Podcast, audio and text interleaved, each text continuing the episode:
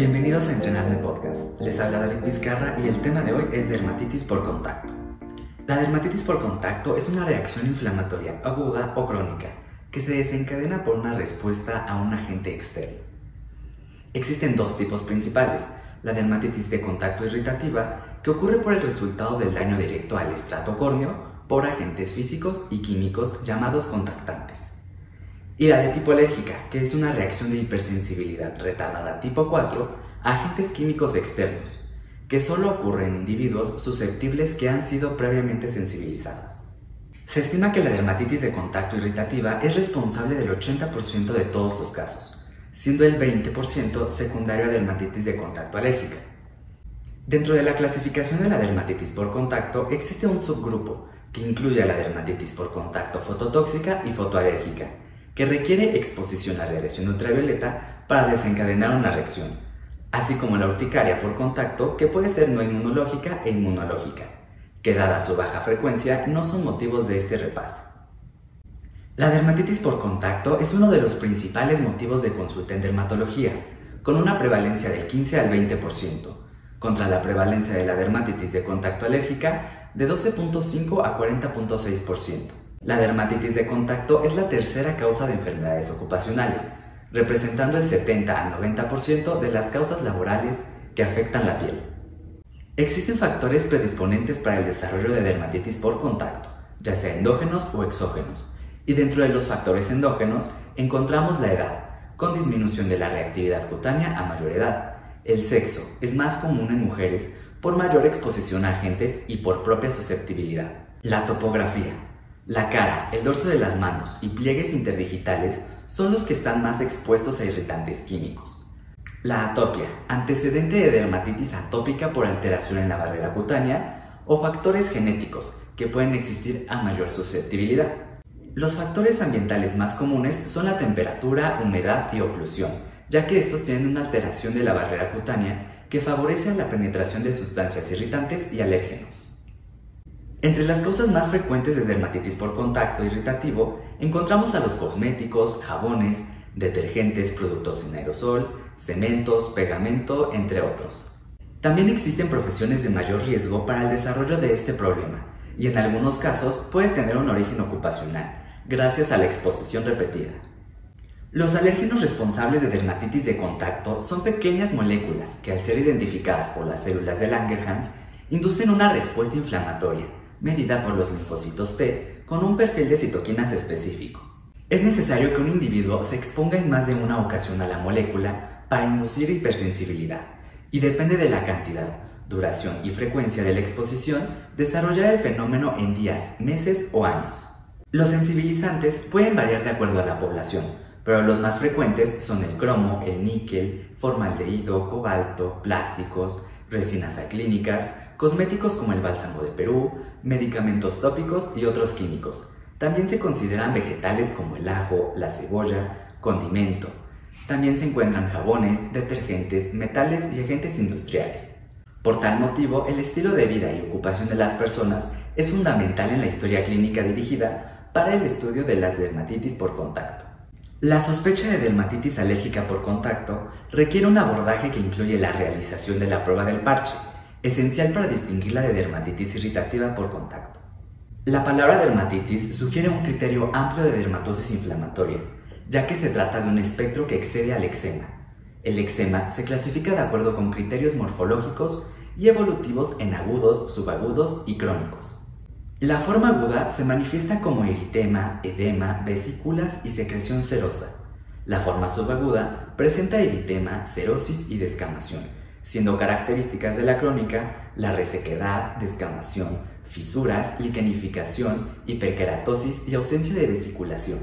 Desde el punto de vista histopatológico, la espongiosis es compartida por todos los tipos de eczema y es más notoria en las formas agudas, donde se acompaña de edema dérmico, exocitosis e infiltrado perivascular mononuclear.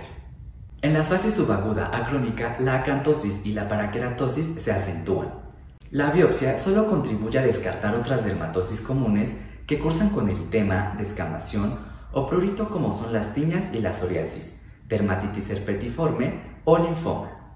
En la clasificación de dermatitis por contacto tenemos a la dermatitis irritativa por contacto, la dermatitis alérgica por contacto, las reacciones inmediatas por contacto, las reacciones fotoalérgicas y fototóxicas por contacto, las reacciones no eczematosas por contacto y la dermatitis por contacto sistémica. Empecemos con la dermatitis irritativa por contacto. La irritación es la respuesta cutánea no específica frente a un irritante, corrosivo o cáustico que contacta la piel y provoca un daño a su integridad. Es una respuesta de la inmunidad innata frente a las propiedades de los irritantes, produciendo una respuesta inflamatoria no específica de hiperproducción de citoquinas y quimioquinas, infiltración polimórfica y lesiones de apoptosis o necrosis de las células epidérmicas, con una proliferación compensatoria de queratinocitos. Se debe considerar que todos los químicos son irritantes en algún grado, por lo que dependerá de la calidad, concentración, tiempo y frecuencia del contacto, además del ambiente, el tipo y el estado de la piel. Los principales predisponentes para el desarrollo de dermatitis irritativa por contacto son dos, la dermatitis atópica y el área húmeda. Aunque la forma eczematosa es la más frecuente, las reacciones irritantes pueden incluir desde reacciones subjetivas y sensoriales hasta quemaduras químicas. La sintomatología también puede ser variable, como dolor, ardor, prurito y quemazón. La mayoría de las dermatitis irritativas por contacto se localizan en las manos y muchas veces se relacionan con el trabajo, clasificándose como aguda, que incluye la quemadura química, la reacción irritante con patrón más monomorfo, descamación, eritema, vesículas, fisuras o erosiones, y pueden progresar a eczema. La acumulativa por la suma de irritantes o trauma iterativa. La pustular y acneiforme como el botón de aceite y la subjetiva o sensorial, que este es no objetivable clínicamente.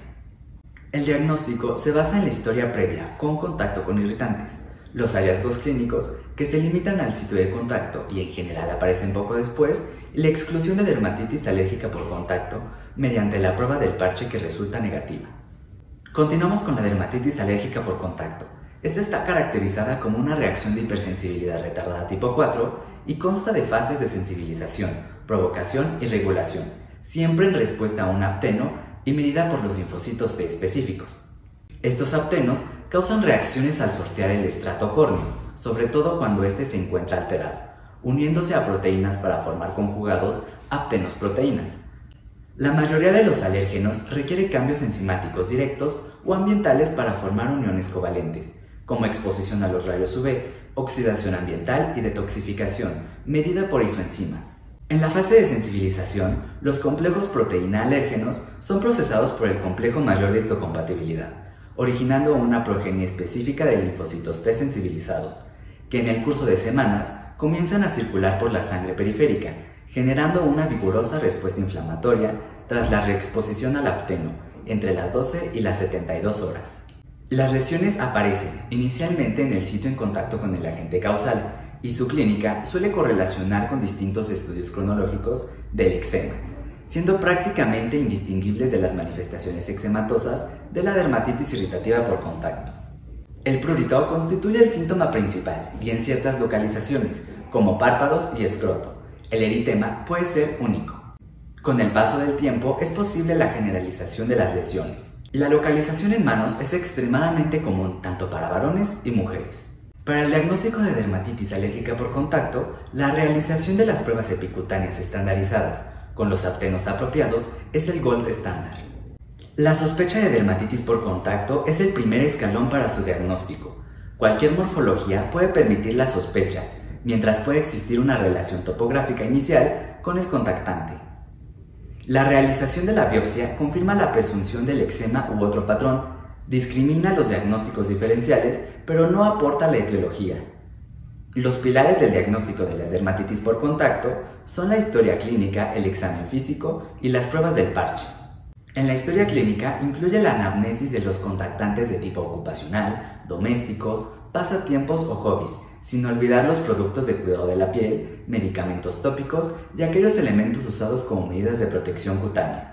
Cuanto más precoz resulte la consulta, mayor posibilidad de identificar el agente causal. La historia personal o familiar de atopía, así como la historia de otras dermatosis, deben averiguarse también.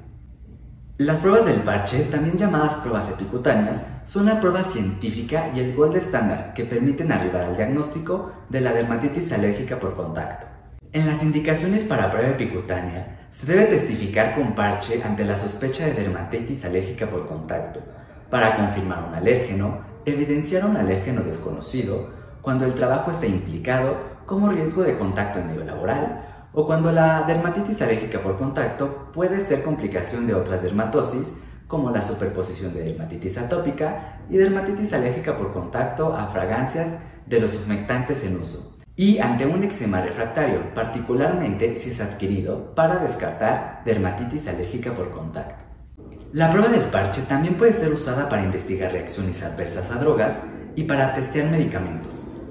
En estos casos se emplea la medicación en su formulación original, diluida al 30% en petrolato y al 30% en agua, con un estricto control de las diluciones.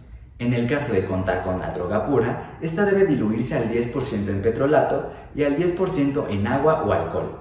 Pero si la reacción hubiese sido grave, conviene iniciar al 0.1% y debe ser negativa al 1% y recién al 10%. El número de dermatitis alérgica por contacto en niños está en aumento y por ello los niños con eczema deben ser parchados, particularmente si el eczema es de párpados o de manos. Las dermatitis alérgicas por contacto, que constituyen el 20% de las dermatitis por contacto en infancia, se vuelven más frecuentes después de la primera década, aunque la sensibilización como episodios previos a la manifestación de dermatitis alérgica por contacto puede ocurrir antes de los 18 meses.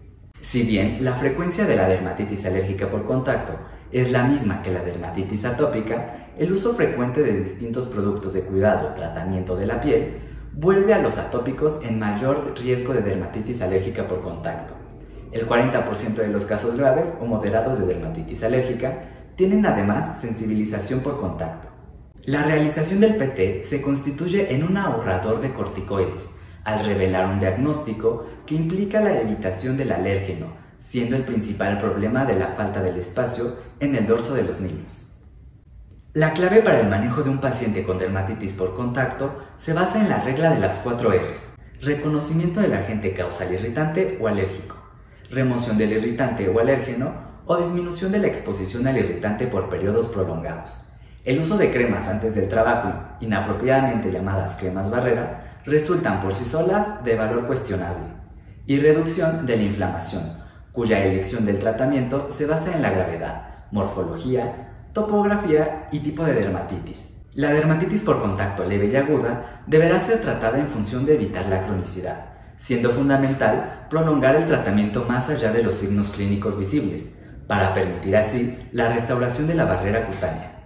La adherencia del paciente y la posibilidad de sensibilización a los corticoides tópicos se debe considerar. Ante lesiones exudativas, las compresas con soluciones antisépticas varias veces al día contribuirán por su efecto astringente y antiséptico. Hablemos de la restauración de la barrera cutánea. El tratamiento de la dermatitis por contacto es incompleto sin las medidas de restauración de la barrera cutánea. Semanas a meses son necesarios para la completa reparación de la función barrera cutánea luego de un episodio de dermatitis, siendo el tiempo de recuperación mayor en las formas crónicas que en las agudas. La humectación es un complejo de acciones que incluyen la emoliencia, como la relipidización de la barrera cutánea. Esta es en base a lípidos constitutivos como ceramidas. También tenemos la hidratación por incremento del agua en el estrato córneo.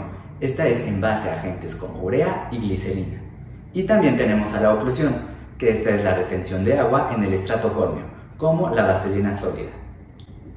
Se sugiere que todo paciente se aplique humectantes en diversos momentos del día, independientemente si el problema se encuentra controlado o activo, o utiliza otro tratamiento tópico farmacológico.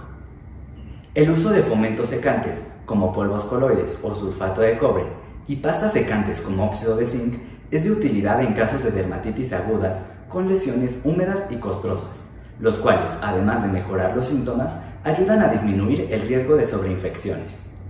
Con esto terminamos el repaso a dermatitis por contacto. Agradezco mucho su atención. Les habla David Vizcarra para Entrenar de Podcast. Nos escuchamos en el siguiente tema.